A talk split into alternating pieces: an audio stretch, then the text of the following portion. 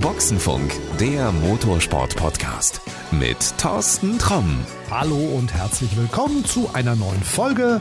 Ich habe es ja vor einiger Zeit schon gesagt, wenn die Motorsportsaison läuft, dann geht das hier Schlag auf Schlag. Und hier sind wir schon wieder mit einer neuen Folge. Ich habe in Zandvoort beim DTM-Rennen jemanden getroffen, der spannende Dinge zu berichten hat und der auch ein spannender Mensch ist. Wer das ist und was er uns alles zu erzählen hat, na, das erfährst du logisch in dieser Folge. Also los geht's, anschnallen und einmal schnell mit uns zurück zum DTM-Rennen nach Zandvoort. In dieser Podcast-Folge reden wir mal mit einem, von dem zumindest schon mal der Papa bei uns in der Folge war. Das aber schon etliche Folgen her. Und jetzt ist der Sohn da, Martin Tomczyk. Jemand mit einem großen Namen und ich habe mal so versucht zu überlegen, mit ganz vielen Jobs eigentlich im Motorsport, ne? Naja, ziemlich schnell wechselnd zumindest in letzter Zeit gewesen, aber hauptsächlich war natürlich meine aktive Karriere äh, über, über, über 20 Jahre äh, eigentlich im Vordergrund oder 25 Jahre. Die habe ich ja eigentlich Ende 2021 beendet und äh, bin dann praktisch äh, in die DTM gewechselt zu Gerhard Berger und habe das DTM-Management äh, sozusagen letztes Jahr übernommen. Ja, und dann haben sich natürlich die Dinge äh, recht schnell verändert. Das heißt, neuer Promoter, die DTM wurde an den ADAC verkauft, wenn man so sagen möchte. Ja, und da habe ich einfach nicht mehr den meinen Platz gesehen oder gefunden. Ja, und äh, seit 1. März, äh, auch mit einer kurzen Pause, bin ich jetzt äh, neuer Motorsportdirektor bei Abtsportsline. Du warst mal der jüngste DTM-Fahrer. Ja, das ist aber schon sehr, sehr lang her, ja. Ich wurde aber dann allerdings auch abgelöst äh, von, glaube ich, zwei. Einmal Peter Terting, der ein Jahr später kam und dann auch Pascal Wehrlein, glaube ich, der noch... Nee, der Wehrlein war jünger. Der Terting war nicht jünger. Ah, ich weiß es nicht. Also ich würde nicht die Hand ins Feuer legen, aber wir haben einen Theo Oberhaus ja letztes Jahr als Gaststarter gehabt und der war absolut der Jüngste. Gut, aus der Nummer bist du raus. Du hast schon gesagt, viele Jobs gewechselt. Ähm, du bist sehr lange bei Audi gewesen. Dann hast du so ein kurzes Gastspiel bei BMW gehabt. Also Audi ist ja irgendwie so doch deine Heimat, ne? Ja, also was heißt kurzes Gastspiel? Letztendlich waren es elf Jahre bei Audi und zehn Jahre bei BMW. Also Echt, waren das zehn Jahre? Zehn Jahre, die sind bloß so schnell vergangen. Äh, war ein bisschen äh, DTM dabei, dann in Amerika war er dann noch unterwegs und äh, dann noch äh, in Le Mans ein bisschen rumgefahren, genau. Aber ja, es ist schön, wie sich der Kreis schließt, weil ich habe letztendlich meine Karriere ähm, auch dem Team Up zu verdanken ja, und, und auch Audi zusammen, die mich damals als eben einen jungen Wilden geholt haben. Da habe mir da so ein bisschen die Hörner äh, abstoßen können, habe auch die Zeit bekommen, was, wo ich sehr, sehr dankbar war. Ja, und jetzt zurückzukommen, eben in einer passiven Motorsportzeit, ja, ist natürlich schön, ja, wenn man so den Kreis schließen kann und äh, auch dann, äh, wenn man Audi Sport nochmal anspricht, auch da nochmal den Kreis schließt, weil äh, ich bin erst vor kurzem nochmal zum 40-jährigen Jubiläum äh, von Audi Sport nochmal einen Nordschleifenauftritt äh, gehabt, äh, zusammen mit Mike Rockenfeller und Timo Scheider, die ja auch alle mit Audi äh, Meister, DTM-Meister wurden.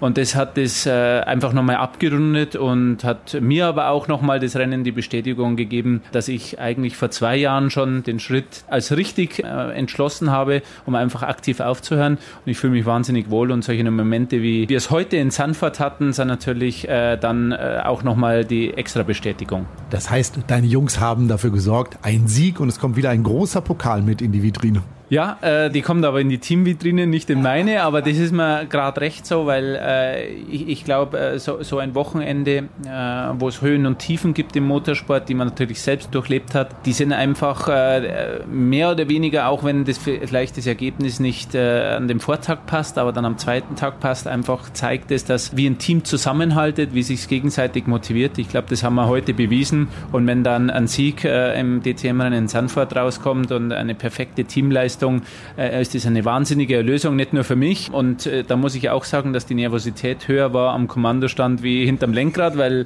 letztendlich bin ich auch nur Zuschauer in dem Moment. Natürlich im Hintergrund arbeitet man an der Strategie und schaut, dass alles funktioniert. Aber letztendlich ist es dann eine tolle Erlösung und fürs Team natürlich ein einmaliger Erfolg.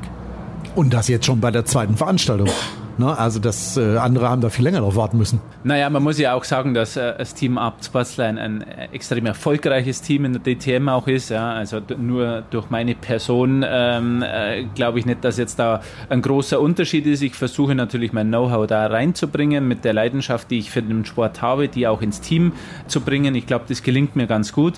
Aber äh, unser klares Ziel war auch vor der Saison, äh, die Meisterschaft zu gewinnen und das ist nach wie vor. Und es ist schön, wenn man dann mit so einem Sieg äh, diesem Ziel einen großen Schritt, sage ich mal, näher kommt. Wobei, äh, zweite Rennveranstaltung ist es immer natürlich so, dass man äh, da ähm, äh, schauen muss. Ja, aber du hast ja jetzt schon diesen Titel Motorsportdirektor. Da stehst du ja, eigentlich stehst du ja schon so in so einer Riege mit so einem, ich glaube bei Volker Stritzek stand das auch mal auf Visitenkarte, beim Norbert Haug stand das drauf.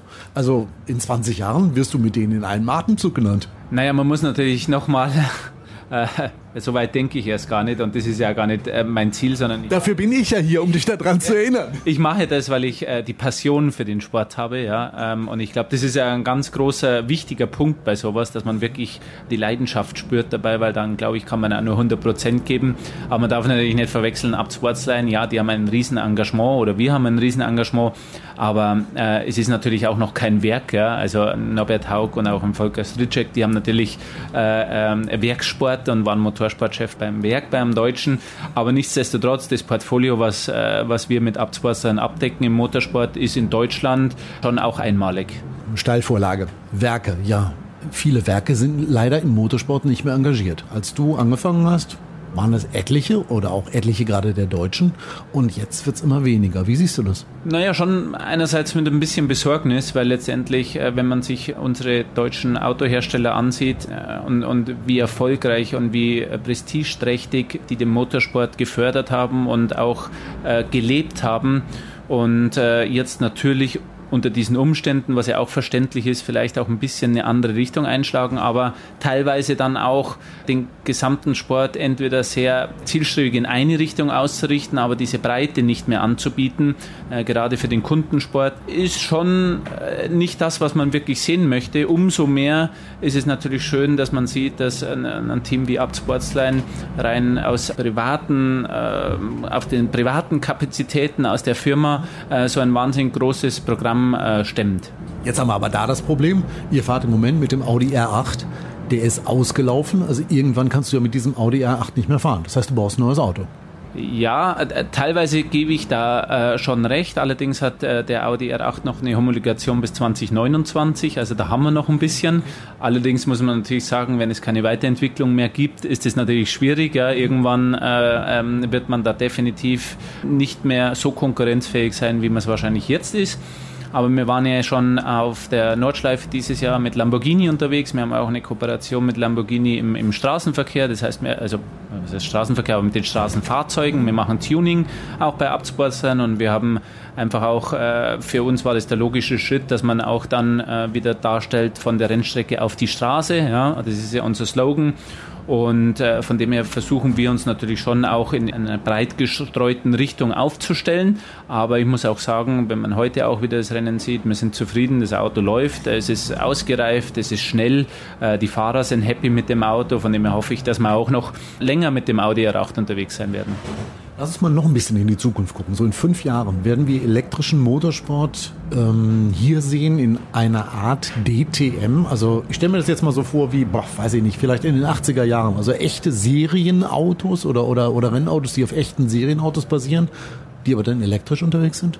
Fünf Jahre, glaube ich, ist noch ein überschaubarer Zeitraum und da, glaube ich, kann man schon sagen, dass wir nach wie vor noch mit äh, Verbrenner GT3-Fahrzeugen unterwegs sein werden, egal ob das dann mit Biofuels ist aber ich, ich kenne mich natürlich auch ein bisschen Background-Info bezüglich der DTM Electric, die ja auch letztes Jahr mal gelauncht worden ist. Und ich weiß, wie viel Entwicklungsphase da dahinter äh, steckt, um das Auto dann auch wirklich auf die Strecke zu bekommen.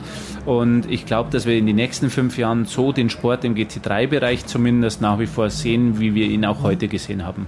Aber können wir, können wir das schon mal außer Acht lassen? Also die, die elektrische Zukunft müssten, müssten wir ja schon mal so langsam anschieben, dass die irgendwann in, was weiß ich, zehn Jahren auch mal so weit ist, dass sie diesen Platz einnehmen kann, den im Moment noch der Verbrennersport hat. Naja, wir sehen ja, das beste Beispiel ist ja die Formel E oder die Extreme E. Das ist ja ein, ein, ein funktionierendes Rennfahrzeug und äh, letztendlich, wie das Auto aussieht, ob das ein Formelfahrzeug ist oder ich die Technik in einem Turnwagen einbaue, das sei ja dahingestellt. Also die Technik ist ja da und sie wird ja auch gefahren. Also ich glaube schon, wenn man sich jetzt äh, keine Eigenentwicklung macht, sondern sagt, äh, wir wollen ab nächstes Jahr voll elektrisch DTM fahren, gäbe es da sicherlich Möglichkeiten, weil die Technologie da ist. Die Frage ist, ob wir es wirklich äh, haben wollen. Naja, die große Preisfrage ist auch, ob Hersteller mitspielen. Also ob jetzt Audi sagt, ich will die gleiche Technologie haben, auf der auch ein Mercedes aufgebaut ist. Das haben wir mal gehabt, irgendwie in dieser V8 Star, dass das im Prinzip so in Anführungsstrichen Baukastenautos waren, wo du nur deine Karosserie drüber gemacht hast. Aber wäre es nicht sinnvoller, denen auch diese Bühne zu geben, zu sagen, komm VW, ihr könnt meinetwegen mit dem ID 3 oder 4 mitfahren, Tesla, ihr dürft auch mit eurem Auto an den Start gehen, Polestar, wer auch immer da kommen wird. Du, du warst ja nun auch in der DTM mit der Organisation beschäftigt. Ist das nicht eine Vision, die wir haben müssten? Also wirklich mit mehr Serienautos die Sache anzugehen?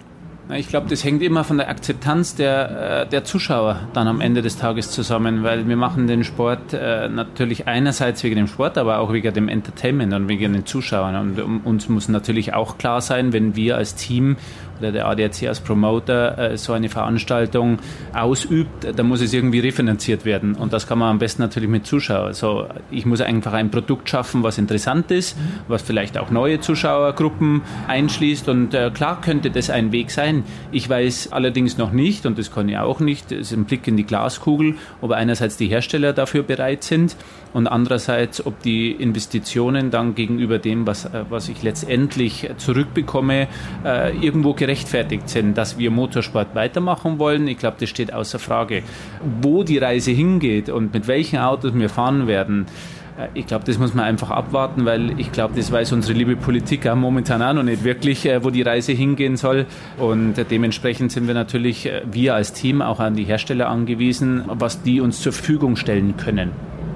Wenn wir beide in die Zukunft gucken können, in diese Glaskugel, und wir könnten sagen, da geht es in zehn Jahren hin, ich glaube, dann könnten wir richtig reich werden und wir könnten eine ganze Menge Spaß haben. Ja, das stimmt, aber äh, wie es also immer ist, äh, wir müssen uns da wahrscheinlich auch überraschen lassen. Aber ich glaube, die Technologie, die gibt auch der Wille dazu, Neues auszuprobieren. Und ich hoffe, dass dann auch letztendlich die Akzeptanz der Fans und der Zuschauer da ist. Und ich hoffe allerdings auch, dass wir den Sport, den wir jetzt sehen, mit ganz normalen Verbrennermotoren in einer umweltbewussten Art und Weise auch noch äh, die nächsten Jahre sehen werden. Und da ist ja, um den Kreis zu schließen, Motorsport die ideale Bühne für. Also da wirklich auch mal neue Technologien auszuprobieren. E-Fuels, alle reden drüber. Ja? Funktionieren die wirklich oder wie funktionieren die? Das wäre ja eine gute Bühne, um zu sagen, wir probieren das einfach mal in einer DTM aus. Natürlich, da wird es irgendwann Probleme geben, da wird vielleicht mal der eine oder andere Motor hochgehen. Aber so hat man das ja früher auch gemacht. Also einige Technologien sind ja in Le Mans entwickelt worden und ähnliches. Also warum besinnen wir uns nicht darauf, so dass der Motorsport wirklich auch einen Hintergrund hat und dass wir auch sagen können, umweltfreundliche Technologien, wir fördern die. Also ich muss ja sagen, wir fahren ja dieses Jahr schon unter dem Dach des ADACs mit einer 50% äh, Anreicherung äh, im, im, im Sprit. Ja. Ähm, und da haben wir absolut keine Probleme. Äh, der Porsche Supercup fährt schon mit 100% äh, erneuerbaren oder mit E-Fuels. Ich glaube, an dem hapert es gar nicht. Ich glaube, es ist eher einerseits natürlich auch ein Kostenthema. Ja. Dann E-Fuels macht natürlich dann auch, wenn man es weit denkt, auch nur Sinn, wenn es aus erneuerbaren Energien produziert wird. Und von dem her ist es eine Verkettung von vielen Themen, aber ich glaube, äh, auch in, in, in so einer Beziehung, wie es immer ist, die Nachfrage regelt das Angebot. Und äh, wenn sich vielleicht die verschiedenen Hersteller oder Promotoren oder Verbände zusammentun äh, und einen einheitlichen Weg finden, glaube ich, steht dem auch nichts im Weg ich mache mir jetzt mal ein Kreuz im Kalender. In zehn Jahren werden wir über dieses Thema nochmal reden. Und äh, ja, dann sage ich erstmal für heute vielen Dank, Martin Tomtik, dass du mal so einen kleinen Einblick in dein Berufsleben heute auch mir gegeben hast, dass wir so ein bisschen in die Glaskugel geguckt haben. Und allerspätestens in zehn Jahren plaudern wir nochmal. Wunderbar. Ich sitze hier. Danke. Und wenn du mehr Infos über Martin Tomczyk bzw. Abt Sportsline, das Team haben möchtest, guck mal in die Show Notes. Ich packe dir da mal ein paar Links rein. Da kriegst du alle Infos. Ja, und ansonsten ist es natürlich auch immer eine gute Möglichkeit, die Jungs von Abt Sportsline an der Rennstrecke kennenzulernen. Und zwar beim DTM-Rennen, wo du da das nächste Mal dabei sein kannst. Auch das, schau in die Show Notes, findest du in den Links. Ja, und das soll es für heute gewesen sein. Und ich verspreche dir, in der nächsten Folge reden wir wieder mit jemandem, der was Spannendes zu erzählen hat zum Thema Motorsport. Also bis dahin, alles Gute, pass gut auf dich auf. Adios. Das war Boxenfunk, der Motorsport-Podcast mit Thorsten Tromm.